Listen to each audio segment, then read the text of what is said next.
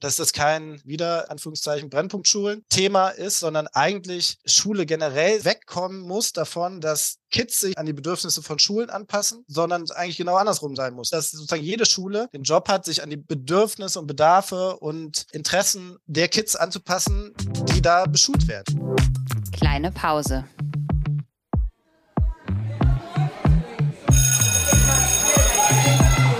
Begegnungen in der Teeküche.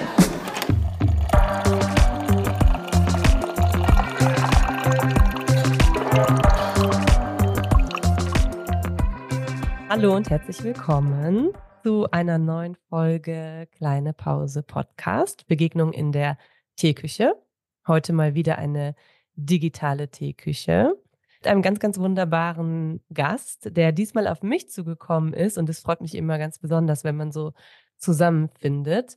Und deshalb würde ich dich direkt zu Beginn bitten, dass du dich einmal kurz vorstellst. Ja, hi, ich bin Tobias Nolte, bin Lehrer. Genau, deswegen kam auch so ein bisschen die Idee, auf dein Format zuzugehen. Ich äh, habe zehn Jahre lang am äh, Campus Rüttli in Neukölln gearbeitet bis zu diesem Sommer. Aus dieser Arbeit hat sich ziemlich viel ergeben, wo ich jetzt so ein bisschen mit Kolleginnen zusammen am gucken bin, was ich, wie das, wie das weiterlaufen soll. Und das sind zwei große Stränge eigentlich so ein bisschen. Also einerseits haben wir aus den Erfahrungen auch heraus, die wir als Lehrkräfte bei uns in der Schule und an anderen Schulen in Neukölln gemacht haben, Bildungsinitiative gegründet, die heißt äh, Related und ja, er hat so den großen Fokus auf das Thema Bildungsungerechtigkeit und wir versuchen da so ein bisschen unsere Perspektiven in den Diskurs mit einzubringen. Mit uns meine ich dabei äh, Lehrkräfte aus Neukölln und aber auch Schülerinnen. Genau, das ist so ein großes, großer Baustein und ein großes Thema für mich. Ähm, und das andere ist, dass wir und damit meine ich mich und verschiedene Kolleginnen am Campus Rüttli unterschiedliche Unterrichtsformate entwickelt haben, die jeweils ein bisschen versuchen, auf die lebensweltlichen Fragen der Jugendlichen, mit denen wir so gearbeitet haben, einzugehen. Genau, das sind insgesamt vier. Wir werden wahrscheinlich gleich nur auf die zukommen, ne? aber es ist ein bisschen ja. der, der Versuch, genau, Schule irgendwie noch stärker an die Bedarfe der Jugendlichen anzupassen, mit denen wir so zu tun haben.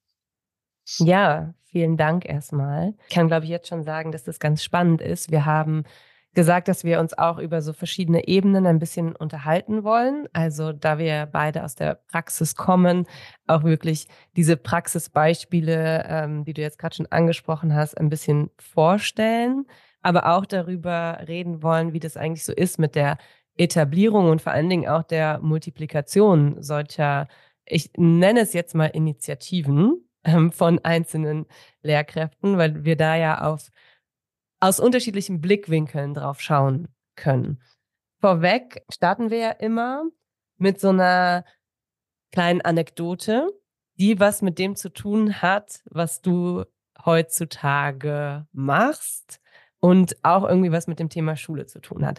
Jetzt bist du Lehrer, jetzt hast du gerade schon berichtet, dass du sehr viel in diesen Bereichen machst. Deshalb würde ich die Frage vielleicht so ein kleines bisschen umstellen. Es kann aber trotzdem gerne eine Art Anekdote sein, die du erzählst und fragen, was dir gerade so am meisten, ich nenne es mal, auf der Seele brennt, wenn du an Schule und an Bildungssystem, Schulsystem denkst.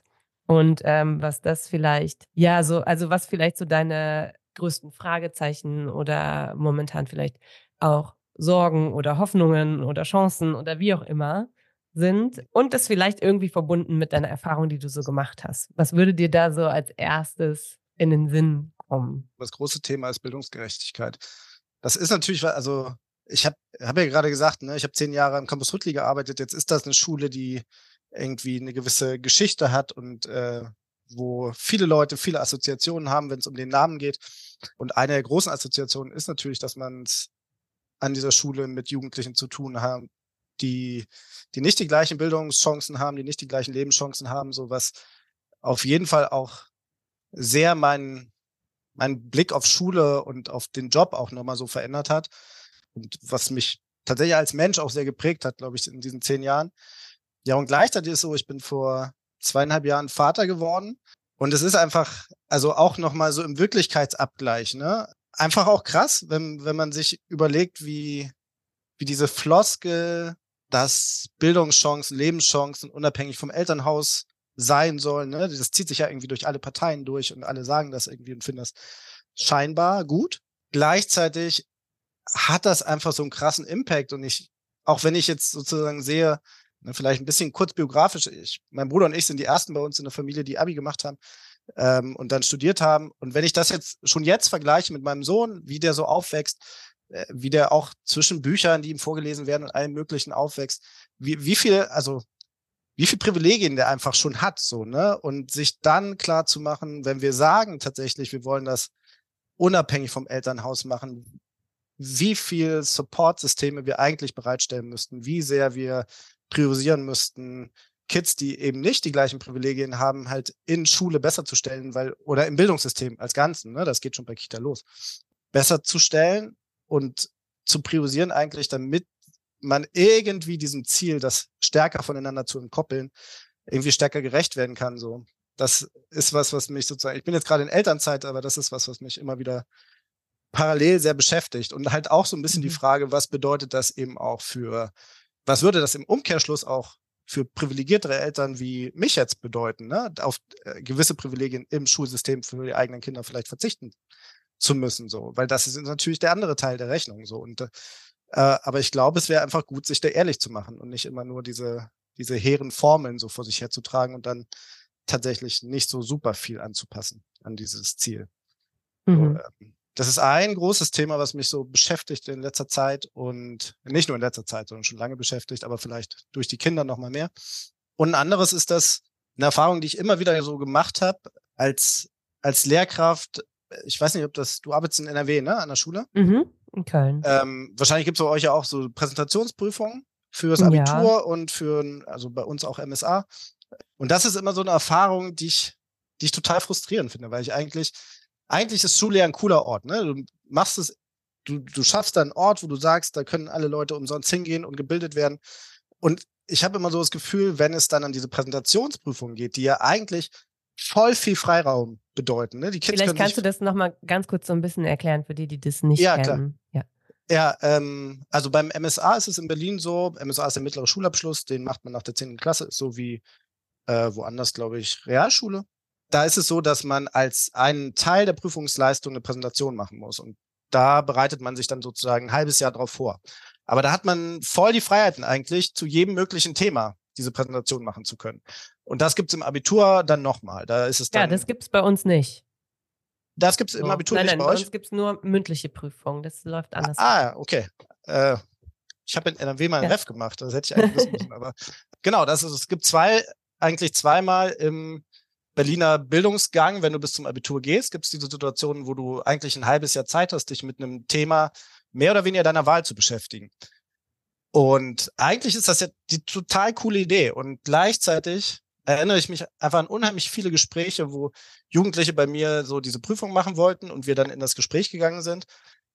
Und man gemerkt hat, die haben gar keine Ahnung, was sie inhaltlich machen sollen. So, und dann fragt man sie so, okay, sag mir mal ein, zwei Sachen, die dich in deiner komplette Schulbahn, kann je, äh, Schullaufbahn, kann jedes Fach sein, wie du magst, ein, zwei Sachen, die dich so richtig gebockt haben, so wo du richtig gemerkt hast, ey, das interessiert mich, das hat mit mir zu tun. Und dann kommt da einfach nichts. Mhm. Und das ist so, also dann kommt dann irgendwie, ja, vielleicht irgendwas mit Hitler oder so, ne? Also so irgendwas, was man so ganz klar mit Schule assoziiert, aber dass wir es hinkriegen, dass sie sich irgendwie daran erinnern, das war super spannend, das hat irgendwie das hat mich nachhaltig irgendwie geprägt und da will ich vielleicht noch tiefer eintauchen und mich jetzt ein halbes Jahr mit diesem Thema beschäftigen. Was ja eigentlich voll die geile Gelegenheit ist. Das kriegen wir irgendwie nicht hin. Und ich finde, das ist so ein, das ist irgendwie ein mhm. krasses Armutszeugnis für dieses System. Ja, super wichtiger Punkt. Also so ein bisschen dieser Abgleich zwischen Schule versus Lebensrealität und auch so imaginierte Erwartungen, die, die dann irgendwie schon wie so ein wie so eine Grenze zwischen dem eigenen Dasein und der Rolle in der Schule ja. ziehen. Ne? Also ja, dann irgendwie dafür sorgen, dass man da nur eine bestimmte Rolle einnimmt, die immer direkt an die vermeintlichen Erwartungen des Systems oder der Lehrkräfte, der Inhalte, der Curricula und so weiter geknüpft ja. sind und gar nichts damit zu tun haben, dass man so einen Transfer hinbekommt zu der eigenen Lebensrealität, den eigenen Interessen und so weiter. Also das ist was, was ich auch total gut kenne aus NRW, ist vielleicht das beste Beispiel also jetzt fürs Gymnasium, da die Facharbeit, ja. die die in der Q1 schreiben und dann sich ja sowohl das Fach aussuchen dürfen als auch das Thema, so, solange ja. es im weitesten Sinne was mit der Qualifikationsphase zu tun hat, wenn es mit den Themen in der Qualifikationsphase. Und auch da fällt es super schwer, überhaupt auf eine spannende Fragestellung zu kommen. Genau. Und man denkt so, hey, ihr habt euch doch schon das Fach ausgesucht. Also ihr seid ja schon an, an dem Punkt, wo ihr gesagt habt, da wäre es vielleicht interessant. Mhm. Aber da brauchen sie unfassbar viel Unterstützung. Und da würde ich auch sagen, das heißt, das ist nicht, nicht nur den, den, den Jugendlichen zuzuschreiben, so als hätten die keine Interessen für irgendwas, sondern ja, da muss ich eben auch das Schulsystem fragen, wieso schaffen wir das eigentlich nicht, da irgendwie diesen Spirit zu erwecken, dass die sagen, das wäre total spannend. Voll. Ja. Das ist ja verrückt, ne? wenn du dir überlegst, wie viel Zeit die in diesen, in diesen Orten verbringen so und die ganze Zeit ist diese Institution ja offensichtlich damit betraut, aber auch hoffentlich bemüht, denen genau das nahezulegen, ne? dass das jetzt irgendwie mhm. cool ist, so dass das sich lohnt, sich damit zu beschäftigen und dass das dann immer so entgrenzt bleibt, dass die halt mhm. da sind und wissen, ja, okay, da muss ich jetzt machen, aber eigentlich nicht merken, dass das mit ihnen so richtig zu tun hat und nicht so super viel in ihnen auslöst. Das ist, das ist, ist doch krass. So. Ja, absolut. Jetzt hast du schon äh, zu Beginn so ein bisschen berichtet, was ihr versucht habt oder was du versucht hast, an deiner Schule, der Rütlich-Schule, zu etablieren oder dem so ein bisschen entgegenzuwirken durch einzelne Unterrichtsformate, Kurse, die du äh, gestartet hast. Vielleicht kannst du, bevor du die konkret benennst und vielleicht mit so einem kurzen Abriss machst, was du ihr euch da so ausgedacht habt, vielleicht kannst du noch mal kurz so ein bisschen die Situation umreißen, so der letzten, du hast jetzt gesagt, du warst zehn Jahre da, der Historie des Campus Rütli. Also das muss jetzt mhm. wirklich nicht zu lang sein, aber ich glaube, es ist noch tatsächlich nochmal ein Unterschied, ob man jetzt aus Berlin kommt und das ja. so ganz nah verfolgt hat oder ob man das beispielsweise hier in NRW immer so ein bisschen bei so Hochphasen irgendwie mitbekommen hat, aber vielleicht dann die Entwicklung ähm, bis zur Gegenwart gar nicht so richtig mitbekommen mhm. hatte. Ja, voll. Irgendwie auch zum Glück, ne? Es ist mittlerweile so, wir machen ja, ich habe kurz gerade Related angesprochen und wir gehen ja da auch an Universitäten und arbeiten mit Studierenden zusammen. Und bis vor drei, vier Jahren hatte ich so das Gefühl, wenn man da gefragt hat, äh, kennt ihr Rüttli? Dann war das irgendwie so, dass die allermeisten das irgendwie kannten und das, das geht jetzt irgendwie weg, hat man so das Gefühl. Ne? Mhm. Das war 2006 war dieser sogenannte Brandbrief, eine extreme mediale, also ich habe damals studiert, ähm, extreme mediale Auf, Aufschrei und Aufmerksamkeitswelle, die, glaube ich, auf diese Schule eingeprasselt ist. Ich habe 2013 da angefangen und äh, habe das von daher gar nicht, ja, gar nicht selbst mitbekommen, habe aber noch Kolleginnen gehabt, die zu der Zeit auch schon an der Schule waren, mit denen, die auch so ein bisschen davon berichtet haben, wie wahnsinnig das damals war. Es war halt so, ne, also das, was sozusagen durch die Zeitung geisterte, war einfach eigentlich quasi so eine Bildungskapitulation, dass man mit diesen Schülerinnen, die, auf die man da trifft, dass man mit denen nicht arbeiten kann, dass da Lehrer die ganze Zeit Gewalt und Bedrohung ausgesetzt sind und ähm, genau, es war eigentlich so ein bisschen so eine Kapitulationserklärung und so dieses Stigma von die schlimmste Schule Deutschlands so. Mhm. Dann ist da schon eine ganze Menge passiert und das wurde auch immer wieder medial begleitet so und äh, schon als ich, ich bin 2014 an die Schule gekommen, Nein, 2013, sorry. Ich habe 2013 da angefangen und habe dann aber direkt im ersten Abiturjahrgang einen Grundkurs noch bekommen, den ich dann zum in dem in meinem ersten Jahr zum Abi begleiten konnte. Und dann ist 2014 war dann der erste Abi-Jahrgang und dann waren auch wieder die ganzen Medien da und haben darüber berichtet, äh, wie krass dieser Wandel ist von der Problemschule zur Vorzeigeschule. Ich würde sagen, da ist auch in den zehn Jahren, in denen ich da gearbeitet habe, ist da äh, noch sehr, sehr viel passiert und gleichzeitig ist, das ist halt auch so ein Narrativ, ne? Ich glaube, es mhm. war damals, war es nicht so schlimm, wie es gemacht wurde. Und ich glaube, heute ist es nicht so geil, wie es erzählt wird, so, ne? Mhm. Sondern es ist halt, ich glaube, es ist eine engagierte Schule, äh, wo vor allem viele Leute zusammenkommen, die sehr bewusst an diesem Ort arbeiten, weil sie eine bestimmte Ideal vielleicht von Schule haben und eine Idee von Schule haben. Das ist, das ist ein ziemlicher Vorteil, glaube ich. So, äh, da ist das auf jeden Fall Segen, vielleicht dieser, auch diesen Namen zu haben. Und gleichzeitig ist es auch immer so ein bisschen Fluch, finde ich, weil so viel, also es gibt so eine Erzählung, deswegen sparen wir das bei Related auch immer so ein bisschen aus, dass wir uns da getroffen haben. Aber es gibt so eine Erzählung, naja, bei Rüttli ist das ja möglich, weil das ist ja so Leuchtturmprojekt mhm. und da geht da, da geht ja unheimlich viel. Ähm, und da habt ihr unheimlich viele Ressourcen und das stimmt halt so nicht. Ne? Also ich habe viel mit Schulentwicklung und sowas auch zu tun gehabt bei Rüttli und da ist, das ist, es gibt keine Rüttli-Überausstattung oder so. Und äh, auch die ganzen Kurse, über die wir da sprechen werden, die sind jetzt auf, die basieren auf Engagement, aber die basieren nicht darauf, dass wir irgendwie dafür irgendwelche Ressourcen bereitgestellt bekommen hätten oder irgendwelche Kohle bekommen hätten oder so. Und das ist manchmal ein bisschen nervig daran, dass es so ein, ja, so eine Erzählung gibt, zu sagen, naja, okay, das ist ja auch Leuchtturm, da ist das alles möglich. Und ich glaube, es ist mit einer gewissen Haltung und ein, und den richtigen Leuten auf eine Art auch, äh, ist das auch an ganz vielen anderen Schulen möglich. Und es mhm. ist immer ein mhm. bisschen schade, wenn das sozusagen auf Rüttli dann so reduziert wird. So. Ja, vor allen Dingen, wenn das Bild so ist, als sei es besonders irgendwie gefördert, auch systemisch. Ne? Und genau. äh, es letztlich aber von der Haltung der dort agierenden Personen ja, abhängt. So. Und das macht dann vielleicht tatsächlich was mit dem Selbstverständnis über die Jahre, wenn man so im Fokus stand und dann mit einem anderen Bewusstsein irgendwie auch an äh, diese Schule geht oder gekommen ist oder ja. wie auch immer oder es auch mitgemacht hat. Vielleicht kannst du denn jetzt mal vorstellen, so ein bisschen, was du denn gemacht hast oder was ihr denn gemacht habt und auch ein bisschen, wie du es initiiert hast, weil du hast ja jetzt gerade selber schon gesagt, das ist eigentlich, sind es Dinge, die an allen Schulen möglich wären. Und dann müssen wir uns vielleicht in einem weiteren Schritt darüber unterhalten, wie kann man denn da sowas wie eine Multiplikation erreichen oder was sind vielleicht die Schwierigkeiten oder wie können eigentlich Lehrkräfte äh, auch vernetzt oder auch Schulleitungen und so weiter da voneinander irgendwie jetzt nicht unbedingt nur voneinander profitieren, aber eben Ressourcen teilen. Und wie kriegen wir das eigentlich hin oder wie könnte das eigentlich vielleicht was Positives sein? Ja. Genau, also ob das jetzt an allen Schulen möglich ist, weiß ich halt nicht. Genau, haben wir ja gerade schon ja. ein bisschen gemerkt, ne, dass wir auch schon ja. von äh, so Föderalismus und so ähm, von Berlin zu NRW schon so kleine Unterschiede hatten. Ich kann glaube ich, da erstmal nur für eine Berliner Struktur auch nicht an Gymnasien sprechen, weil die schon auch mhm. wieder ein bisschen speziell und anders sind. Ähm, aber an Gemeinschaftsschulen, an Sekundarschulen, glaube ich, ist das in Berlin mit den Vorgaben, die wir hier so haben, ist das eigentlich möglich, all das umzusetzen. So.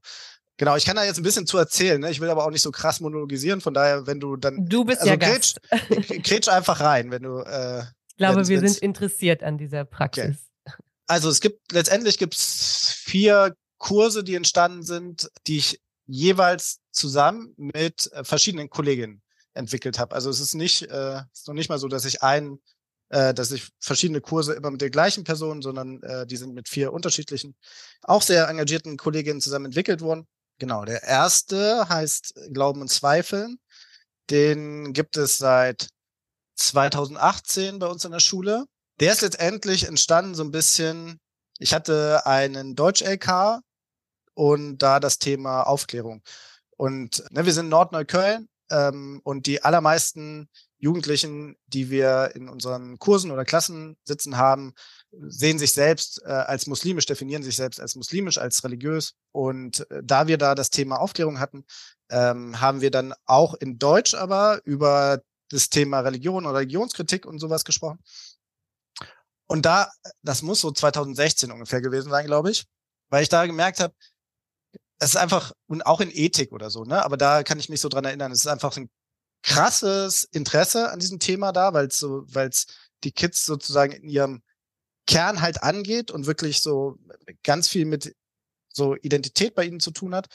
Und gleichzeitig hat man aber auch gemerkt, es ist so, es ist auch krasser, wie soll man sagen, äh, krasser, so eine Art Widerstand und so eine Gruppenbildung da, weil auch das Gefühl da war zu sagen, was soll denn das jetzt? Warum reden wir jetzt über Religionskritik? Ist das okay? Ist das nicht okay, äh, jetzt darüber zu reden und auf solche Ideen zu kommen und so? So, und das fand ich erstmal sehr, sehr spannend. Das Problem aber an dieser Rolle war, dass auf einmal, und das war vorher eigentlich nicht so, glaube ich, hatte eine ganz gute Beziehung zu dem Kurs, glaube ich, ähm, auf einmal so eine Trennung da war. Da war ich als unterrichtende Lehrkraft mit diesem Inhalt und dann waren die Kids da mit dem Gefühl von, wir verteidigen jetzt Religion oder wir verteidigen jetzt den Islam. Und es war natürlich überhaupt nicht mein Antrieb, das irgendwie anzugreifen, sondern eher über diese Ideen zu sprechen. Und daraus ist so ein bisschen der Impuls entstanden, da bin ich damals zu unserem Oberstufenkoordinator gegangen, ist so ein bisschen der Impuls entstanden zu sagen, wir brauchen eigentlich Räume, wo wir dem Thema wirklich gerecht werden können, weil das kannst du mhm. ja im Deutsch-LK nicht. So, dann kannst du irgendwie zwei Wochen das unterrichten, dann musst du aber auch weitermachen, damit die irgendwie gut aufs Abi vorbereitet sind. Genau, und das war so ein bisschen der Impuls. Und daraus sind dann sehr, sehr, sehr, sehr viele Sitzungen geworden, wo ich mit dem Kollegen von mir, Giorgio Paschotta heißt er, ähm, mich zusammengesetzt habe und eigentlich Ideen für so einen Zusatzkurs entwickelt habe für die Oberstufe. Mhm. Und ursprünglich war halt der Impuls, wir brauchen Räume, um über Religion zu reden. Und dann haben wir aber gemerkt, das ist eigentlich zu klein gedacht. Und wir brauchen, wir müssen das irgendwie, wir müssen das anders denken. Und weil eben auch Religion als Thema eben auch Beziehungen voraussetzt. Und dann haben wir halt uns, dann haben wir das nochmal so ein bisschen zerlegt und haben letztendlich vier Halbjahre gestaltet. Und das erste Halbjahr beschäftigt sich gar nicht mit Religion, sondern mit dem, eigentlich mit so einer Frage nach Erkenntnis. Da geht es dann viel um so Verschwörungstheorien, Fake News, aber auch um Medien. Also viele Kids bei uns haben auch einen sehr, sehr kritischen Blick auf Medien, wie die so mhm. arbeiten, mhm. aber eigentlich auch nicht so richtig, also meinen damit dann oft Bildzeitung, äh, oder irgendwas, was man so im Internet findet. Und als letzten Punkt geht es dann um Wissenschaft in dem Halbjahr. Also eigentlich so ein bisschen so eine Schrittfolge zu möglichst vertrauenswürdigen Informationen. So, ne, von mhm. Verschwörungstheorien, von total Gaga eigentlich, die aber nun mal auch für viele Kids irgendwie eine Rolle spielen, über Fake News, Desinformation, auch äh, die Gefahren für Demokratie und so über Medien, die auch nicht immer alles richtig machen und Wissenschaft, die auch nicht alles richtig macht, hin zu hoffentlich der Erkenntnis, okay, es ist nicht so easy, sich mit Sachen so richtig, richtig sicher zu sein, so, ne? Und das ist sozusagen das, das erste Halbjahr erstmal. Und dann hat man auch ein bisschen Zeit, über diese Themen erstmal zu sprechen, die nicht so krass identitär sind, aber die, glaube ich, auch, also leider in den letzten Jahren ja nochmal extrem auch an mhm. Bedeutung zugenommen haben. Genau, und dann geht es im zweiten Halbjahr dann um Religion. Dann ist das sozusagen ein Halbjahr lang Thema. Das ist dann so Übergang von Wissenschaft zu Religion ist dann natürlich auch so ein bisschen die Frage, widerspricht sich das eigentlich mhm. oder, oder kann das auch gut nebeneinander bestehen? Und, und vielleicht wichtig dazu zu sagen, dass das Halbjahr sich eben mit Religion als Phänomen beschäftigt, ne? dass es jetzt nicht darum geht zu sagen, okay, wenn wir jetzt hier in Nordneukölln über Religion reden, dann reden wir die ganze Zeit nur über den Islam, mhm. sondern wir reden dann auch über, über andere Religionen, schon mit einem Schwerpunkt, würde ich sagen, auf so monotheistischen Perspektiven auf Religion, aber auch über so Kreationismus, äh, so Evangelikale, genau, also aber eher so in Richtung von eher konservativen Lesarten von Religion. Ne? Und dann ist der Versuch so ein bisschen klar zu machen, okay, es gibt ein ziemliches Spektrum an Möglichkeiten, mit religiösen Texten umzugehen und äh, sich damit auseinanderzusetzen. Und in den allermeisten Fällen ist es problematisch, wenn man sich sozusagen nur einen einen Satz irgendwie rausgreift und sagt, so, so muss ich jetzt handeln und das mhm. ist jetzt irgendwie die Maxime, sondern eigentlich muss man das irgendwie als großes, ganzes Ding sehen, was man auch in seiner äh, geschichtlichen Gewordenheit irgendwie verstehen muss, was man nicht einfach jetzt heute rauspacken kann und sagen kann, guck mal, da steht das ja auch, sondern es ist halt ein Text, der aus einer anderen Zeit kommt. Genau, und dann geht's da noch um so religionsphilosophische Sachen auch, so Theodizee-Frage, ne? Wie kann Gott, äh, wenn er gut ist und liebend und allmächtig, wie kann er diese Welt voller Leid zulassen? Solche Fragen spielt dann mhm. auch eine Rolle. Genau, und dann geht's in Q3 geht's dann um eigentlich um Identität und Freiheit, also so ein bisschen die Frage, wie frei bin ich eigentlich mein Leben so zu gestalten, wie ich möchte, wenn ich Teil von unterschiedlichen Gruppen bin, die ja auch durchaus einen Einfluss auf mich haben und vielleicht auch unterschiedliche Arten auf die Welt zu blicken oder sein Leben führen zu wollen, vielleicht auch sanktionieren und mich dann irgendwie dann auch begrenzen in der Art, wie ich leben kann. Und bin ich eigentlich wirklich ne, bin ich das jetzt, der jetzt entscheidet, so und so lebe ich und möchte ich leben oder ist das eher das soziale Umfeld, in das ich halt nur mal reingeboren bin und das aber natürlich auch ziemlich viel Impact auf mich hat. Das ist so die Kernfrage von Q3 und von Q4, also hängt natürlich dann auch immer wieder mit Religion zusammen. Ne? Und von Q4 ist dann eigentlich die Frage nach, ja, ob es sowas wie eine universelle Moral gibt, die sozusagen für uns mhm. alle gültig ist, ne? Oder ob es so ganz viele einzelne Arten von Moralen gibt, die jeweils dann irgendwie abhängig sind davon, wo bin ich jetzt hin, hineingeboren und welche Wertvorstellungen haben mich umgeben oder ob es irgendwie was gibt, worauf wir uns alle einigen können. Und dann ist so der Versuch am Ende der Schulzeit dazu, also es gibt natürlich keinen Konsens, aber der Versuch, sich da irgendwie hinzubewegen, zu sagen, gibt es denn irgendwas, was uns alle sozusagen als Menschen verbindet? So. Genau, klingt, das ist so ein Kurzabriss. So. Klingt ja auch schon nach einem, also immer jetzt mal unter der, unter der Prämisse, dass es gut funktioniert. Also wir sprechen jetzt mal vor allen Dingen positiv nach einem Trainingsraum für Sachen wie Ambiguitätstoleranz, Widersprüchlichkeiten, Gleichzeitigkeiten Voll. und so weiter. Und diese Dinge vielleicht auch konzeptionell mal in den Blick zu nehmen. Also auch ne, Metaebene, Meta-Metaebene ja. und so weiter. Ich glaube, die Frage, die sich dann jetzt ganz schnell stellt, ist sowas wie, und die SchülerInnen machen das dann parallel zu ihrem Stundenplan oder ist es an bestimmte Fächer gebunden und bekommen die dafür Punkte und so weiter und ja. so fort? Das frage ich jetzt, weil ich weiß, dass das, äh, wenn du das jetzt vorgestellt hättest bei uns in der LehrerInnenkonferenz, wären das die ersten Fragen, die kommen würden. Das ist interessant, ne? Das, ja, ist, natürlich. Also wir machen mittlerweile, genau, wir planen, also wir machen auch so ein paar Fortbildungen dazu und das ist tatsächlich ja. so ein krasser Lehrkräftereflex, ne? Also immer ja, in diese Formalfragen zu gehen.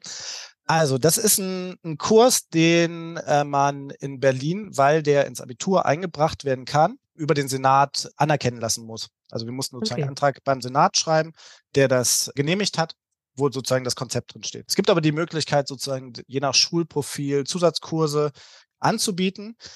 Ich habe mich da nochmal informiert und es sind tatsächlich Zusatzkurse. Das heißt, es mhm. fällt nicht irgendein anderer Kurs dafür weg, sondern sie äh, belegen das zusätzlich zu den Fächern, die sie sonst haben.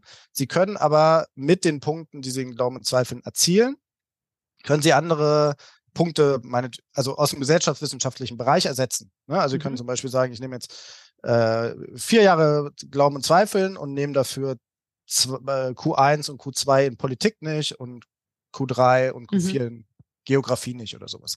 So. Also das heißt, sie können die Punkte, die sie erzielen, dann ins Abitur einbringen, müssen es aber zusätzlich machen. Also es ist dann mehr Arbeitsaufwand sozusagen für die Kids. Ja, und also wir schreiben da Klausuren, ne? Das, die sind ähnlich, ich bin auch Politiklehrer, die sind vom Aufbau her relativ ähnlich wie so PW-Klausuren. Das heißt, müssen irgendwas wiedergeben erstmal, was, was wir besprochen haben, dann müssen sie einen Text analysieren und dann müssen sie da zu einer Leitfrage Stellung nehmen. Und dann kriegen sie dafür Klausur, äh, mhm. Und äh, genau, das macht ein Drittel der Note aus und zwei Drittel macht sozusagen allgemeine Teil, so sonstigen Mitarbeit aus. So. Also alles andere. Yes.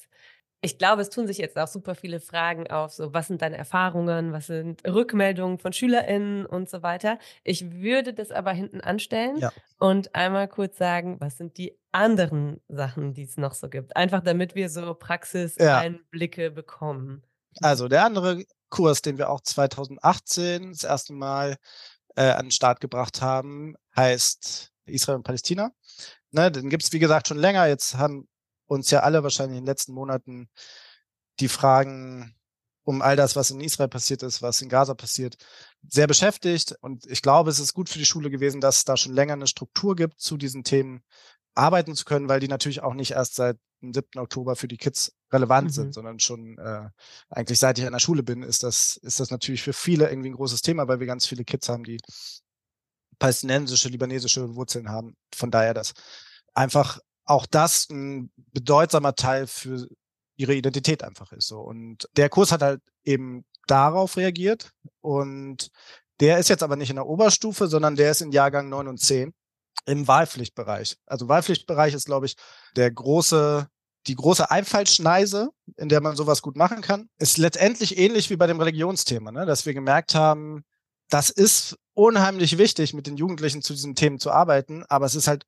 eigentlich nicht möglich, das irgendwie im Gewi-Unterricht mal in so einer Reihe zu machen von, äh, keine Ahnung, acht Wochen und dann macht man irgendwie Israel-Palästina-Konflikt und das ist, also es ist auch gut, das zu machen. Ich will das auch gar nicht schlecht reden, ne? aber es ist eigentlich, eigentlich nicht möglich, dem Bedarf und der Komplexität in dieser Zeit gut gerecht werden zu können, wenn man sich dann auch klar macht, dass dann häufig Gewi-Stunden dann irgendwie so in den Randstunden liegen und einfach die auch fertig sind und so.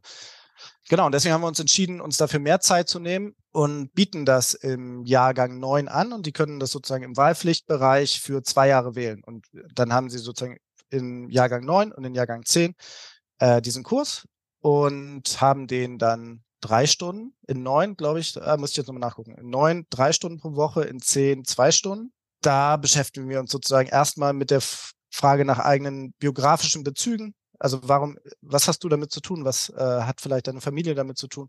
Ähm, warum interessiert dich das Thema? Und kommen dann sozusagen jetzt Short Version äh, deutsche Geschichte, äh, Geschichte des Antisemitismus, die ja noch länger zurückreicht als äh, in S-Zeit, über die Entstehung Israels, Nakba, 67er Krieg, Oslo, aber vor allem auch in der heutigen Zeit über Friedensinitiativen, mit denen wir uns viel beschäftigen. Also es geht eigentlich mhm. darum, aufzuzeigen, aus wie vielen Facetten diese Geschichte besteht, was vielleicht auch nochmal die, was ja auch in der letzten Zeit viel diskutiert wurde, was nochmal die spezielle deutsche Dimension davon auch ist, wo nochmal eine noch mal eine andere Art von Verantwortung und Schuld einfach eine Rolle spielt, die jetzt aber nicht unbedingt die Geschichte unserer Kids halt mhm. auch ist. Das muss man sich halt auch klar machen. Ne? Aber trotzdem ist es auch wichtig, weil sie Teil dieser Gesellschaft sind, dass sie darum wissen. Genau, und dann schließt das ab, war zumindest beim ersten Durchgang so, äh, mit einer Reise nach Israel und Palästina. Die haben wir Ende 2019 gemacht. War wahrscheinlich tatsächlich eines der krassesten Erlebnisse für mich in diesen zehn Jahren Rüttli, was äh, nicht arm an eindrucksvollen Erlebnissen war diese Zeit, aber das war ja, das war krass in einem sehr, sehr positiven Sinne. Genau, und das, den Kurs gibt's jetzt im dritten Durchgang. Und zweiten Durchgang konnten sie aber nicht fahren wegen Pandemie. Mhm. Jetzt äh, läuft der dritte Durchgang und äh, eigentlich wäre diese Reise im November gewesen, aber ähm, genau, aus Gründen, die uns alle klar sind, konnte auch die nicht stattfinden. So, das ist halt sehr, sehr schade. Deswegen gab's gekoppelt an diesen Kurs nur diese eine Reise. Es, genau, es gab noch eine andere von einem Kollegen von mir, äh, der äh, Mehmet Can, der auch eine Reise nach Israel gemacht hat, äh, darüber einen Comic äh, rausgebracht hat, mhm. der, glaube ich, auch ziemlich viel Aufmerksamkeit in den letzten Wochen nochmal bekommen hat. Genau, so, das ist, das ist eigentlich dieser Kurs. So, und wie gesagt, das, also das ist total gut, in Schule sich die Räume zu nehmen, auch Leute einzuladen, das zu machen. Aber es ist, äh, ja, es ist sehr, sehr schade, dass diese Reise in den letzten zwei Jahren oder zwei Durchgängen bisher nicht stattfinden konnte, so, weil das ja. tatsächlich nochmal äh, das Ganze auf ein anderes Level von Erfahrung einfach hebt. So, ne? Absolut. Da kann, also da kann ich nur aus persönlicher Erfahrung auch dran anknüpfen, weil ich auch äh, über ein paar Jahre einen Austausch mit Tel Aviv gemacht habe und wir uns da auch Räume tatsächlich erkämpfen mussten und sich diese, dieses Austauschprogramm von der AG irgendwann zu einem Projektkurs entwickelt hat. Mhm. Total wichtig war, diese, diese Stunden zu haben, ne? Also um äh, nicht einfach nur zu sagen, ja, es ist ein Austauschprogramm und wir treffen uns irgendwie alle zwei Wochen mal, um nur den Austausch vorzubereiten, ja. sondern eben auch tatsächliche inhaltliche Auseinandersetzungen irgendwie in den Stundenplan der SchülerInnen auch ja, zu, zu etablieren, das hinzubekommen, damit es dann tatsächlich ein bisschen in die Tiefe gehen kann. Mhm. Das ist jetzt ein vielleicht nochmal ein so ein Beispiel dafür, wo, wo ich auch sagen könnte im, oder würde im Kontext unserer Arbeit, dass vieles ja auch nur, also ich würde noch nicht mal sagen nur, aber besser vielleicht funktioniert, wenn man auch Zeit für Sensibilisierung hat ne, und eben die Komplexität hinbekommt. Ich habe jetzt total oft das Gefühl, dass wenn es diese ganzen, bei uns in NRW gab es ja auch die Hinweise, man muss sich damit auseinandersetzen und, und so weiter und so fort, was ja auch erstmal alles gar nicht schlecht ist. Aber was mir ganz oft fehlt, ist sowas wie, ja, aber wie schaffen wir es erstmal, dass alle die sich damit auseinandersetzen, erstmal für sich selber eine Sensibilisierung für Antisemitismus in mhm. all den Facetten. Da fehlt einfach unglaublich viel Wissen auch und auch antimuslimischen Rassismus irgendwie an sich selber durchführen, um dann in die Besprechung dieser Themen mit ihren SchülerInnen zu gehen und wiederum auch die erstmal für es muss jetzt nicht immer in Gänze sein, es muss nicht immer perfekt sein, aber erstmal für eine bestimmte Haltung irgendwie äh, vorbereiten, um über die Themen sprechen zu können. Und das ist ja oft das, was hinten rüberfällt bei diesen Dingen. Ne? Also, und ich glaube, das ist ja auch der Kontext, in dem wir sprechen, diese Diversität, Sensibilität und die Diskriminierungskritik immer mitgedacht, ne? das eigene Privilegien, Bewusstsein, vielleicht auch die eigene Standortreflexion als die Person, die so einen Kurs leitet, das auch irgendwie in so einer Vorbildfunktion zu machen und zu sagen, es ist ein Unterschied, ob ich darüber spreche oder du, wenn du ein das hast du ja gerade angesprochen über die biografischen Bezüge, ne? Wenn du eine ganz andere Positionierung als ich hast, dann haben wir ganz unterschiedliche Emotionalität auch zu dem Thema. Und äh, das mit in den Blick zu nehmen, überschneidet sich dann ja so ein bisschen mit dem Kurs, den du als erstes beschrieben hast. Mhm. Und dieser Möglichkeit der Metaebene, vielleicht auch des Ebenenwechsels bei dem Besprechen oder äh, Recherchieren und so weiter von Themen, dass man immer auch sagen kann, jetzt gerade sprechen wir auf einer biografischen Ebene und das ja. ist ein Unterschied, wenn wir, wenn wir darüber uns austauschen und darüber sprechen und jeder von eigenen Erfahrungen und Emotionen und so weiter reden kann, zu einer Sachebene, wo wir uns einfach mal Fakten oder Verläufe von bestimmten ja. Perioden und so weiter anschauen müssen. Und da würde ich dir zu 1000 Prozent zustimmen, dass da dass das nicht unbedingt ausschließt, dass es trotzdem gemacht werden sollte, aber dass mhm. wir mhm. da bei diesen Themen einfach große, große Lücken oft haben in der. Machbarkeit oder dann auch eben in den Effekten vielleicht, ne? weil sich dann doch SchülerInnen nicht gesehen fühlen oder man dann doch Dinge reproduziert und so weiter und so fort. Genau, es gab ja jetzt auch immer so Riesendebatten darum, wie wichtig das jetzt zukünftig auch in der Lehrkräfteausbildung und an der mhm. Uni am besten schon, so, ich wäre großer Fan davon, wenn das so käme, ne? Ich glaube nur, dass man schon jetzt merkt, und es ist ja alles noch nicht lange her, dass, dass es so aufgekocht ist, dass die Aufmerksamkeit schon wieder schwindet und dass auch der ja. Wille, das irgendwie zu besser zu gestalten und zukünftig diese Themen eben ernsthaft zu behandeln, so dass man ihnen eigentlich ja am Ende im Ansatz gerecht werden kann, wenn man ehrlich ist, so, ne? das schwindet schon wieder, glaube ich, ganz schön doll. Und mal gucken, was davon in, in drei Monaten noch übrig mhm. ist, dass da, ne, es hieß ja immer sozusagen, so, das ist jetzt ein Thema, da müssen wir was tun, da müssen wir besser werden und da muss auch in der Lehrkräfteausbildung und die, am besten jeder Chemielehrer, nichts gegen Chemielehrerinnen und äh, Lehrkräfte, aber äh, da wird das dann so riesengroß gedacht und jetzt merkt man, wie das immer weiter zusammen mhm. sickert, glaube ich, weil die Empörungswelle die dann ja auch irgendwie auf eine Art konstruiert wurde, weil das einfach nachlässt. So. Ne? Und ja, und ich glaube, wichtig ist auch noch, dass, also das nochmal stark zu machen, was du gerade gesagt hast, ne? Also sich da irgendwie selber klar zu verorten und auch in beide Kurse jetzt, ob das Glauben und Zweifeln ist, also ich, ich bin kein Moslem, ich mache keine Erfahrung mit antimuslimischem Rassismus. Ne? Also ich sollte mir im Idealfall als Lehrkraft Gedanken darüber machen, was das für die Kinder und Jugendlichen bedeutet, mit denen ich arbeite, aber ich habe nicht den gleichen Erfahrungshorizont. Und, und ich bin auch kein Islamexperte. So, ne? Ich habe mich damit aus Interesse viel beschäftigt, aber das ist ein bisschen die Frage, wie man da reingeht. Ist man jetzt sozusagen der Erklärbär und äh, in mhm. so einer klassischen Lehr Lehrerinnenrolle und erklärt jetzt mal die Welt über den Islam oder über den Konflikt zwischen Israel und Palästina oder ob man da jetzt mit einer fragenden Haltung und einer lernenden Haltung reingeht. Das macht halt einfach schon einen riesengroßen Unterschied. Und ich glaube, dafür ist der erste Schritt sozusagen genau das, was du angesprochen hast. So eine Selbstreflexion und Selbstverortung, die man den Kids gegenüber auch transparent macht. So, ne? Mhm. Dass man das nicht nur für sich macht, sondern dass die da auch Bescheid wissen, dass wir jetzt nicht da sind, um ihnen jetzt die, die Welt so zu erklären, wie sie wirklich ist. Weil das, das kann dann nur scheitern. Gerade ja. bei so aufgeladenen Themen.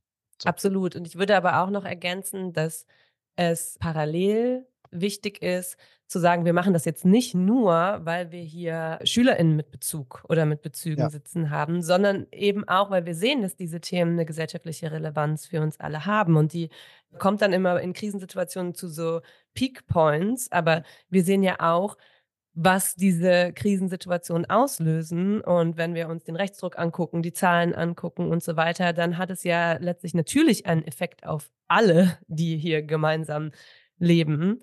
Total. Und das ist, glaube ich, was, was dann oft so ein bisschen außen vor gelassen wird. Ne? Also das ist, glaube ich, auch eine Haltung, die man oft an, an bestimmten Schulen oder in bestimmten Einzugsgebieten oder wie auch immer man das jetzt nennen würde, sieht, dass man oder das ist was, was ich jetzt auch schon des Öfteren gehört habe, dass Schulen denken, naja, bei uns ist es aber nicht so wichtig, wir haben nicht ja. so viele äh, SchülerInnen mit Bezügen. Und das ist, glaube ich, auch so ein Trugschluss, ne, der ja. immer wieder irgendwie äh, aufgebrochen werden muss. Ne? Und dass Voll. man auch nicht nur in den Krisensituationen sagt, das sind gesellschaftlich relevante Themen, egal wie viel Prozent äh, SchülerInnen wir mit palästinensischen äh, Geschichten haben. Oder, oder jüdische Schülerinnen und so weiter. Voll. Und auch, dass über Unsichtbarkeiten ganz oft nicht nachgedacht wird, ne? sondern man sich tatsächlich auch hinstellt und sagt, naja, was hat das auch für mich als in vielen Punkten privilegierte Person, die eben keinen Rassismus oder Antisemitismus erlebt, für eine Relevanz und jetzt nicht nur in so einer Verwertungslogik, sondern eben auch aus einer Haltung heraus und letztlich auch aus einer Gefahr, die für die Demokratie für uns alle besteht. Ne? Das äh, ist, glaube ich, ein, ein, super wichtiger Punkt, dass es nicht nur an, an Schulen wie eurer Schule ja. verortet wird. Ja. Total. Ich meine, das dockt ja auch an an diese ganze Schrottdebatte um Anführungszeichen, sieht man jetzt nicht, deswegen sage ich sie, ne? Aber ja. Importierten Antisemitismus und sowas, ja, wo, man, wo man sich dann irgendwie schön frei davon macht, was sozusagen, was die Geschichte dieses Landes ist und ja. äh, das irgendwie so weg, wegschiebt und andere da in Verantwortung nimmt. Und das ist halt schon ein billiger Move. Und deswegen würde ich auch sagen, ist das jetzt keine, ist das kein Nordneukölln-Spezifikum, dass man sich darum Gedanken machen sollte. Und gleichzeitig, glaube ich, sind es je nach, also es ist schon eine Anpassungsleistung. Ne? Ich muss sozusagen das in Nordneukölln das Thema anders bearbeiten, ja. als ich es, glaube ich, in, keine Ahnung, irgendwo in Baden-Württemberg vielleicht mache, so, um jetzt nicht äh, Ostbashing zu betreiben. So. Ja. Ähm, genau, und das andere ist, glaube ich, vielleicht noch als kleine Ergänzung, dass ja jetzt gerade auch einfach eine richtig schlechte Zeit zum Lernen ist. Wenn mhm. das so aufgeladen ist, ne, dann jetzt irgendwie so ad hoc äh, die Dinge zu besprechen, wo alle sozusagen so stark eingenommen sind von Emotionen und von, von dem, was da gerade auf, auf, auf die Jugendlichen einprasselt, so, dann zu sagen, wir versachlichen das jetzt, das funktioniert gerade auch nicht. Und deswegen, glaube ich, braucht es da tatsächlich nachhaltigere Angebote.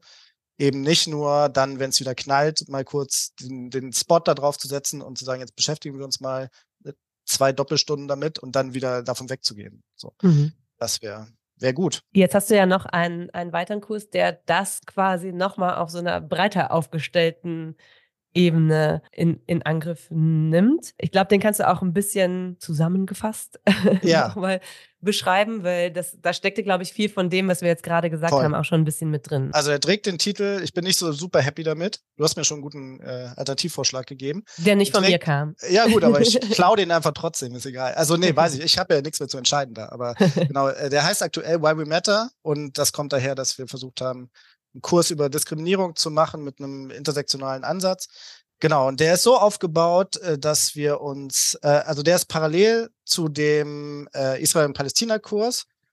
Alternierend heißt, glaube ich, das Wort. Das heißt, der eine Jahrgang 9 bekommt im WPU-Wahlbereich in Jahrgang 9 Israel und Palästina angeboten. Das heißt, die haben die Wahlmöglichkeit, den zu belegen. Die bekommen nicht Why We Matter angeboten. Aber im mhm. Jahr danach gibt es das Angebot von Why We Matter sozusagen. Das können die dann belegen. Und es gibt natürlich es sind inhaltlich andere Schwerpunktsetzungen, aber es gibt natürlich auch Überschneidungen. Der ist so aufgebaut, dass sie sich sozusagen im ersten Schuljahr, in Jahrgang 9, mit Rassismus beschäftigen. Auch wieder biografischer Ansatz, Geschichte des Rassismus, Kolonialismus, ähm, Shoah und dann aber auch NSU, Christchurch, äh, Hanau, äh, all das, was sozusagen aktueller auch immer noch in unserer Gesellschaft eine Rolle spielt, auch AfD spielt da eine Rolle und sie setzen sich sozusagen dann über einen längeren Zeitraum mit diesem auch sehr, sehr komplexen Thema auseinander. Und es gibt sozusagen dann auch noch diesen Empowerment-Ansatz, den nicht wir als Lehrkräfte machen, sondern wo wir mit externen Leuten zusammenarbeiten, die dann, die selber Rassismuserfahrungen machen und dann in Schule kommen, um mit den Jugendlichen zu arbeiten, auch zu der Frage, wie kann man eigentlich mit solchen Erfahrungen umgehen und wie kann man sich da gut wehren. Genau, das machen wir in Jahrgang 9 und in Jahrgang 10. Ich habe ja gerade gesagt, dass äh, der Ansatz intersektional ist, beschäftigen sich im ersten Halbjahr mit äh, Sexismus, Gender, Trans, Homofeindlichkeit, ähm, gewissen Rollenvorstellungen für Männer und für Frauen. Das ist sozusagen Thema im ersten Halbjahr 10 und im zweiten Halbjahr 10 ist Thema Klassismus und da geht es dann einerseits um Diskriminierung natürlich aufgrund von Armut, aber andererseits auch um das Thema Bildungsungerechtigkeit und inwieweit sozusagen da Armut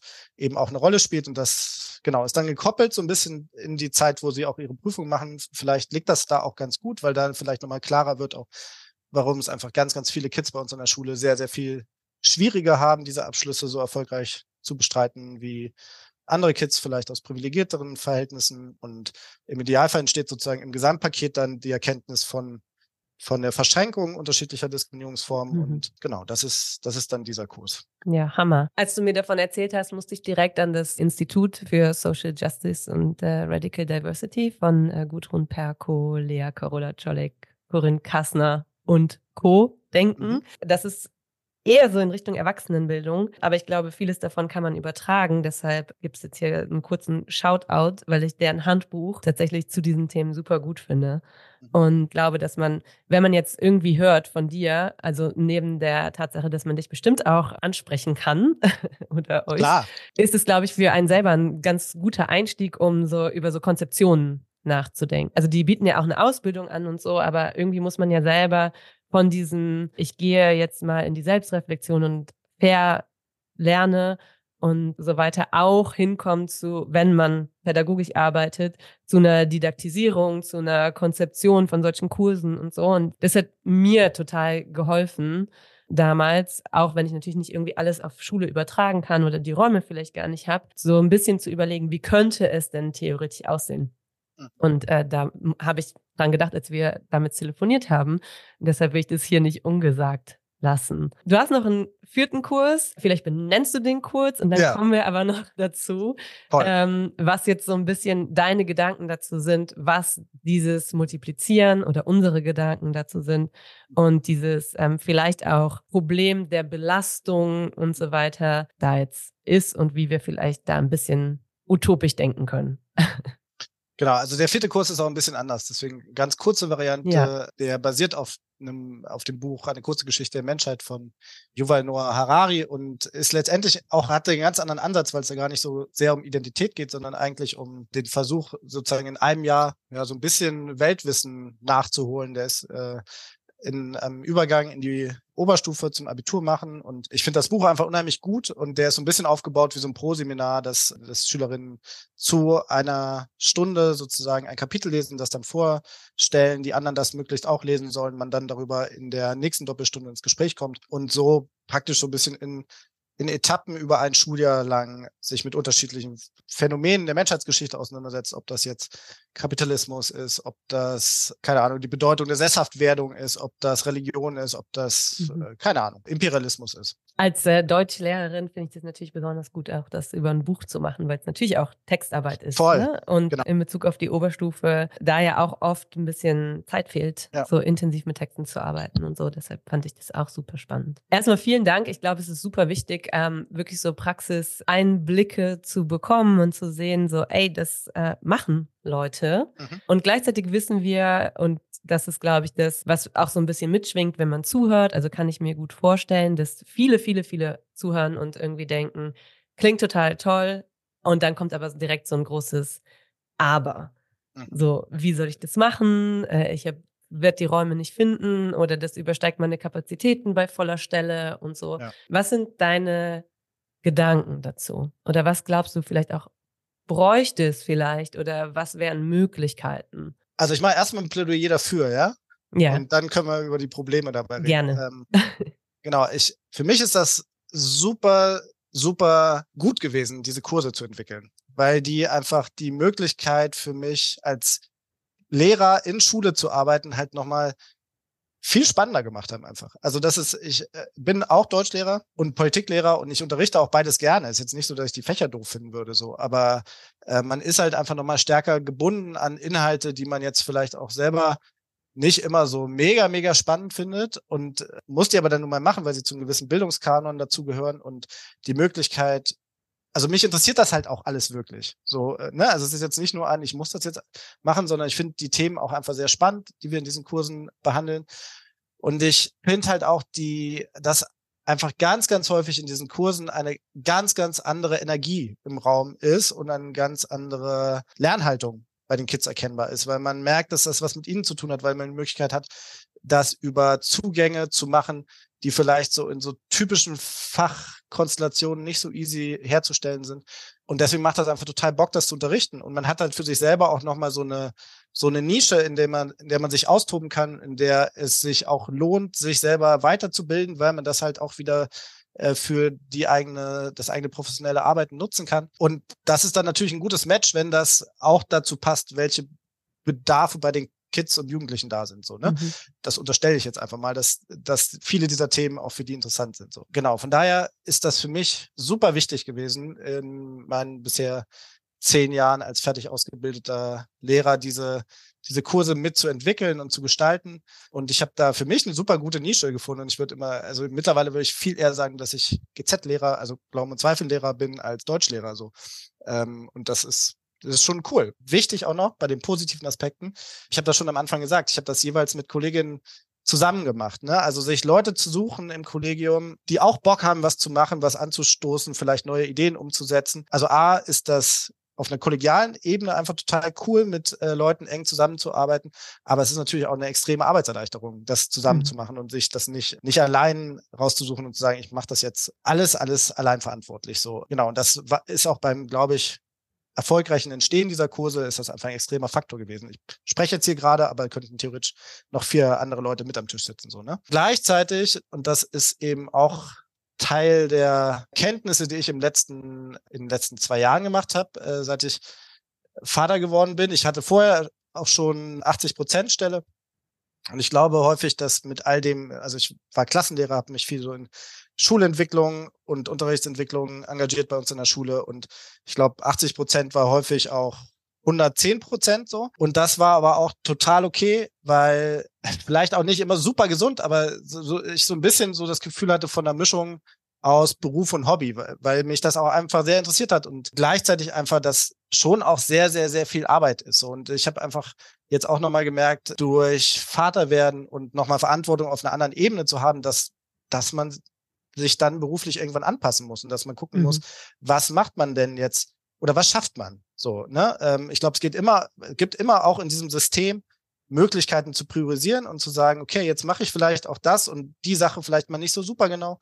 Bei so Verwaltungsgedöns und so, jetzt kein Plädoyer gegen Verwaltung, ist alles wichtig und schön mhm. und gut, aber andere Sachen sind auch wichtig und vielleicht noch ein bisschen wichtiger. Aber also man kommt einfach an Grenzen, glaube ich, in diesem System, weil es halt so immer noch auf eine komische Art bemisst, wie wir arbeiten, so, weil, ne, also du hast eine volle Stelle, das sind dann in NRW 26 Stunden oder so, sieben? Ja. Ja. So, und das sind halt die Stunden, die du vor den Jugendlichen stehst oder vor den Kindern stehst, so, ne? Und da ist dann, also es gibt, zumindest in Berlin gibt es nicht irgendwie äh, Stunden, die ich bekommen habe, um diese Kurse zu entwickeln, sondern das muss man dann halt zusätzlich machen. Und da muss man dann sagen, okay, ich habe da Bock drauf und ich will mich da einbringen und ich will da was gestalten und dann geht das. Aber es gibt nicht eine Ressource, die dafür bereitgestellt wird. Und das ist natürlich für erfolgreich, also wenn man will sozusagen, dass das nicht nur davon abhängig ist, dass einzelne Leute vielleicht sich über das erwartbare Maß hinaus in ihrem Job engagieren, sondern dass das institutionell so ist, dass Leute das machen können, dann muss man dafür Ressourcen bereitstellen. Dann kann man das, man kann, sonst ist es halt von, ist es ein Glücksspiel, dass man, und das kann man sich dann aber nicht institutionell auf die Fahne schreiben, weil das dann eben wirklich nur davon abhängig ist, dass Leute häufig über das erwartbare Maß hinaus arbeiten. Und das ist, glaube ich, in ganz wenig anderen beruflichen Konstellationen so, dass, dass das quasi eigentlich kaum gewertschätzt wird. Also natürlich wird das anerkannt, so, das ist viel, mhm. viel Zuspruch und so, aber eigentlich muss man es hinkriegen, dass, dass für sowas Zeit bereitgestellt wird. Da sind wir noch und auch noch für ganz, ganz viele andere Sachen, nicht nur für Kursentwicklung, ja. ne, sondern auch für Unterrichtsentwicklung, für Beziehungsarbeit vor allem, für Elternarbeit und so. Das sind alles unheimlich wichtige Sachen und das äh, ist einfach schwer, das zusätzlich zu einer vollen Stelle zu machen. Und es ist auch schwer, das zusätzlich zu einer 80-Prozent-Stelle zu machen. Und das ist ein systemisch riesengroßes Problem, glaube ich. Absolut. Und das schließt ja auch so ein bisschen den Kreis zum Beginn des Gesprächs mit dieser Spannung, ne, die man irgendwie hat mit Rütli Campus als Problemschule versus Rütli Campus als so Leuchtturmprojekt mhm. und dem Blick nach innen und dem und der Frage danach, wie viel hat das eigentlich mit der Haltung und der Reflexion der in der Schule Arbeitenden zu tun und wie viel hat es wirklich mit Förderung und strukturellen Veränderungen und Ressourcen und so weiter zu tun. Da frage ich mich natürlich so ein bisschen, was wäre, wenn wir, also es ist jetzt so ganz rein hypothetisch gedacht, ne, wenn wir alle unsere Schulen als Problemschulen sehen würden. Also was würde das dann mit unserem Selbstverständnis machen, wenn äh, das, was mit der Rüdlich-Schule passiert ist, wirklich mal aufs Bildungssystem übertragen werden würde. Also wirklich ja. gesagt würde, und das könnte man ja eigentlich machen, ne? also nicht mhm. nur zu sagen, man hat diese, diese sogenannten Brennpunktschulen, die dann immer wieder in den Fokus rücken, sondern jetzt kann man ja selbst äh, bis auf PISA-Ergebnisse übertragen und so weiter, sondern sagen würde, nein, wir haben das nicht nur an einzelnen Schulen, wir haben das in einer Bildungslandschaft, die einfach äh, ihrer Zeit extrem hinterherhängt, den Herausforderungen dieser Welt hinterherhinkt ja. und immer wieder Systeme reproduziert und auch eine Form von Bildung äh, reproduziert, die vielleicht an ganz vielen Stellen gar nicht mehr so einen Aktualitätsbezug hat, wie sie ihn eigentlich haben müsste. Mhm. So, und wenn das ins Selbstverständnis tatsächlich, und das ist natürlich eine politische Frage auch und so weiter, ne, rücken würde und nicht nur auf so einzelne Schulen übertragen würde, dann könnte man das ja quasi mal als Beispiel dafür nehmen, was dann passiert und gleichzeitig die Fragen der Verantwortung stellen. und sagen, was, was bräuchte es da eigentlich? Das können wir aber ja nicht mhm. mal so einfach. Da können wir nur drüber reden und sagen, ja. wir, wir bringen es in Diskurse ein und äh, versuchen es irgendwie auf diese Art auch zu multiplizieren. Oder eben ja. über sowas wie Schule muss anders und so weiter, die dann eben auf die Straßen gehen und ja, gute Themen Leute. ja, ähm, also ich glaube, glaube, das meinst du überhaupt nicht, aber nur um äh, die mögliche, das mögliche Missverständnis auszuräumen. Das ist ja jetzt nicht so, dass sozusagen an Schulen, die die Zuweisung Problemschule haben, automatisch solche Strukturen entstehen würden wie ja. bei uns. Ne? Und ja. da, dass die, ich Warum die jetzt bei uns entstanden sind, kann ich dir auch nicht so genau sagen. Mhm. Also es liegt irgendwie daran, dass da gu gute Leute aufeinander getroffen sind und gesagt haben, geil, lass machen, du hast auch Bock, ich habe auch Bock, lass machen. Aber es gibt nicht eine übergeordnete Struktur, die das mhm. irgendwie orchestriert hätte oder so. Und deswegen ist das auch von vielen Zufällen abhängig, glaube ich, wer da an diesem Ort arbeitet. Und ich glaube, das kann sozusagen an einem Gymnasium gibt es bestimmt ganz viele auch total progressive Sachen, die vielleicht jetzt äh, nicht so viel Aufmerksamkeit bekommen. Und von daher ist ein bisschen die Frage, was, also nur, dass es, dass es sozusagen die Zuschreibung Problemschule gibt, merkt man ja bei ganz vielen Schulen führt das ja auch in so eine Frustration und in so ein, mhm. in so ein Lamento von, ja, mit unseren Kids kannst du das eh nicht machen. Also, so, da kannst du, kannst du den Bein ausreißen, das wird eh nichts mit denen so. Und das ist ja so das, der Worst Case, der Kindern Jugendlichen passieren kann, die äh, bildungsbenachteiligt sind, dann auch in der Schule das immer noch gespiegelt mhm. zu bekommen. So, ne? Ja. Und ich glaube aber, wo ich total mitgehen würde, ist, dass das jetzt, dass das kein wieder Anführungszeichen Brennpunktschulen Thema ist, sondern eigentlich Schule generell sich halt, also wegkommen muss davon, dass Kids sich sozusagen an die Bedürfnisse von Schulen anpassen und da irgendwie reingedrängt werden, sondern es eigentlich genau andersrum sein muss, ne? Dass sozusagen jede Schule den Job hat, sich an die Bedürfnisse und Bedarfe und Interessen der Kids anzupassen, die da beschult werden, so. Und, und auch also Fähigkeiten, die, ne? Das würde ja, sogar, ja, genau. Ja. Total. Und deswegen, im Moment ist es halt so, dass wir ganz viel Anpassungsleistung von den Kids erwarten und die Institution aber unheimlich starr bleibt, so.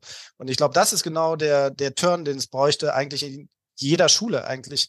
Wenn du Inklusion ein bisschen größer denkst und da einen weiteren Begriff ansetzt, dann ist es ja sozusagen das Recht von allen Kids, dass die irgendwie in mhm. ihren Kompetenzen und dem, was sie mitbringen, äh, gesehen werden und gut beschult werden und nicht immer in irgendwas reingepresst werden. So. Und das ist, glaube ich, der Job von allen Schulen. Und da sind wir, glaube ich, das ist, glaube ich, der große Auftrag. Ne? Da sind wir fast alle nicht gut drin. Und mhm. Äh, jetzt haben wir viele positive Beispiele. Ich glaube, auch bei uns ist da noch ganz viel Raum für Entwicklung da. So, ne? Es ist jetzt, hört sich erstmal so viel an, und gleichzeitig geht's immer noch viel, viel geiler. Also wie mhm. gesagt, die, diese Gespräche, was ich am Anfang gesagt habe mit den MSA-Präsentationen oder die sind ja bei uns an der Schule auch gelaufen. So ist jetzt auch nicht so, dass die sprudeln würden. So, sondern mhm. irgendwie äh, haben wir als Schulen, als Bildungssystem da irgendwie noch viel Arbeit vor uns, wenn man Schule halt irgendwie, also die muss anders und die muss aber vor allem besser und ja. eindrucksvoller und erfahrungsreicher und so, ne?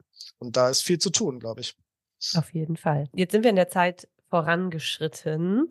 Und ich glaube, es waren jetzt so super viele Eindrücke, die man auch irgendwie sammeln konnte. Wir verlinken oder ich verlinke natürlich irgendwie alles, was man noch weiterlesen kann und ähm, was du vielleicht auch noch anbieten kannst und so weiter. Ich würde dir aber trotzdem nochmal Raum geben, um vielleicht ein paar Tipps auszusprechen oder vielleicht noch ein paar Hinweise zu geben, wo man was vielleicht nochmal genauer erfährt oder wo du jetzt sagen würdest, weil wenn da nachher so eine Linkliste steht, das ist ja auch manchmal so ein bisschen überfordernd, wo du sagst, da vielleicht auf jeden Fall mal reingucken oder das kann man sich auch runterladen oder da steht Material zur Verfügung oder so und so kann man die und die erreichen und so weiter, wenn dir da irgendwas einfällt. Das als mhm. erstes. Und als zweites darfst du natürlich auch, wie alle anderen Gästinnen, am Ende eine Hausaufgabe geben für alle, die zuhören, vielleicht vornehmlich Leute, die auch in pädagogischen Bereichen arbeiten, aber es kann genauso gut irgendwie an Eltern gehen oder an SchülerInnen, die vielleicht sogar zuhören oder an Studierende. Du stellst die an mich, aber es geht an alle, die Lust haben. Dir, dir stelle ich die Hausaufgabe? Ja, du kannst die mir stellen. So, ich kann okay. aber jetzt schon sagen, dass ich sehr schlecht im Hausaufgaben machen geworden bin bei so vielen Folgen. Deshalb nur stellvertretend.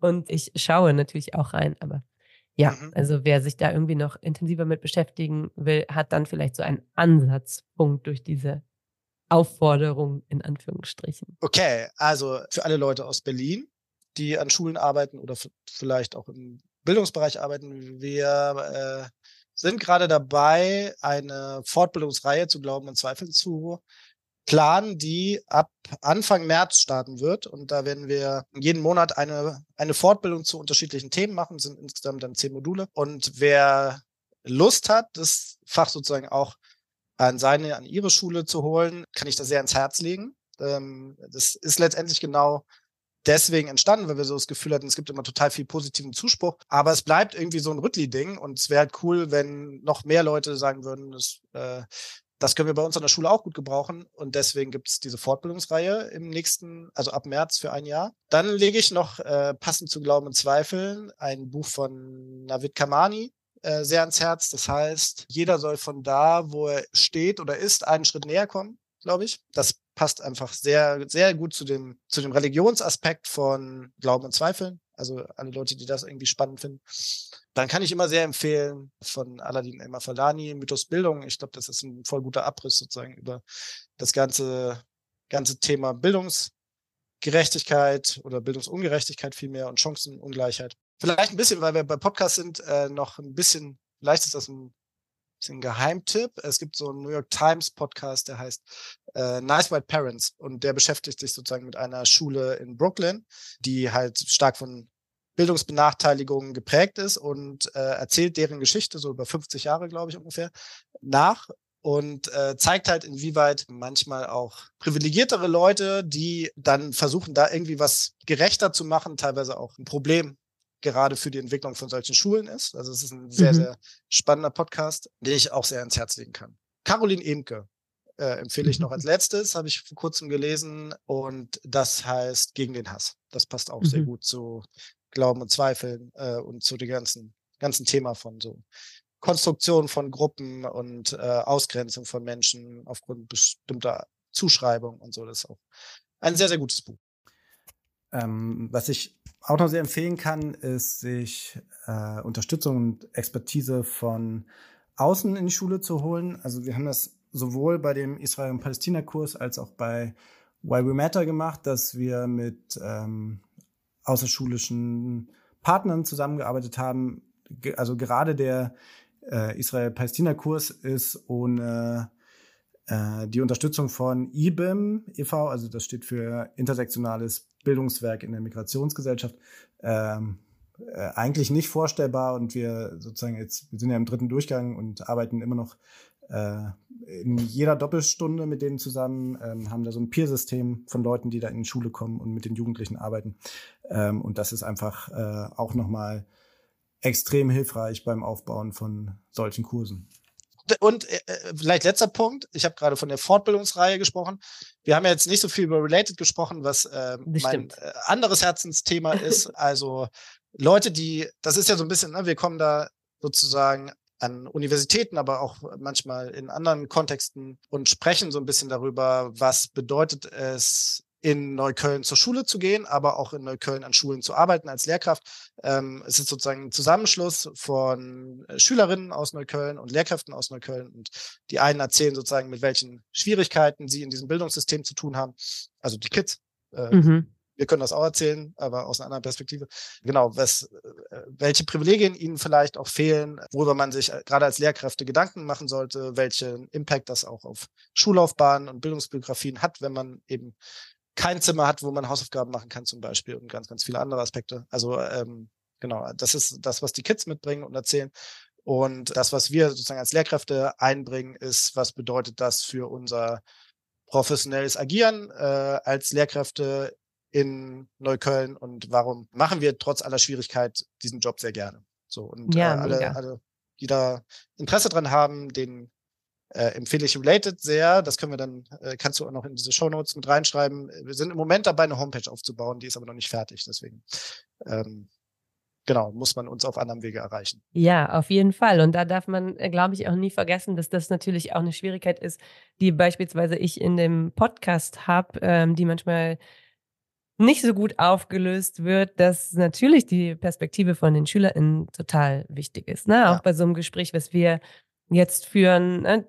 Das äh, wäre natürlich toll, wenn wir die Zeit und die Kapazitäten hätten oder das Team um uns herum zu sagen, wir fangen auch zu all diesen Themen einfach deren Stimmen ein. Ne? Und ja, äh, da kann, hören, ich dir, kann ich dir gute Leute vermitteln, auf jeden Fall. Falls du da ja. Interesse dran haben solltest, äh, ich kenne ein paar ganz gute Stimmen, würde ich sagen. Ja. Ja, voll ja. gerne. Und das will ich nur auch manchmal nochmal transparent machen, weil man nicht so viel drüber nachdenkt. Ne? Und das ist mir jetzt besonders bei Pisa nochmal aufgefallen, ja. ähm, auch weil da Journalistinnen so, äh, sogar auf mich zugekommen sind und das ist jetzt nicht so mein Hauptthema und irgendwie im WDR und so gefragt haben, können Sie was zu Pisa sagen, zu den Ergebnissen? Und ich habe mich dann in diesen, das war ja so nur relativ kurzer wieder, so ein relativ kurzes, zumindest medial Aufkochen des Themas und dann kommen wieder tausend andere Themen. Aber ich habe mich in diesen, lass es zwei Wochen gewesen sein, ähm, dann auch immer wieder gefragt, okay, wer fragt eigentlich mal die SchülerInnen? Ja. Also wann werden die denn mal zu Interviews eingeladen und äh, sitzen in Talkshows und so weiter? Und das hat natürlich viel mit Adultismus und den Strukturen unserer Gesellschaft und so weiter zu tun. Und davon bin auch ich oft nicht frei. Und deshalb äh, gerade bei so einem Thema, ähm, weil du es gerade angesprochen hast, äh, finde ich es natürlich super wichtig, auch deren Stimmen zu hören. Das heißt, äh, das, was wir haben, packen wir dann auch nochmal in die Shownotes mit dem Hinweis, das auf jeden Fall anzugucken. So. Sehr gut. Okay, vielen, vielen Dank für das super äh, spannende Gespräch und all deine Einblicke in die Praxis. Ja, danke dir. Und vielen Dank fürs Zuhören. Bis zum nächsten Mal.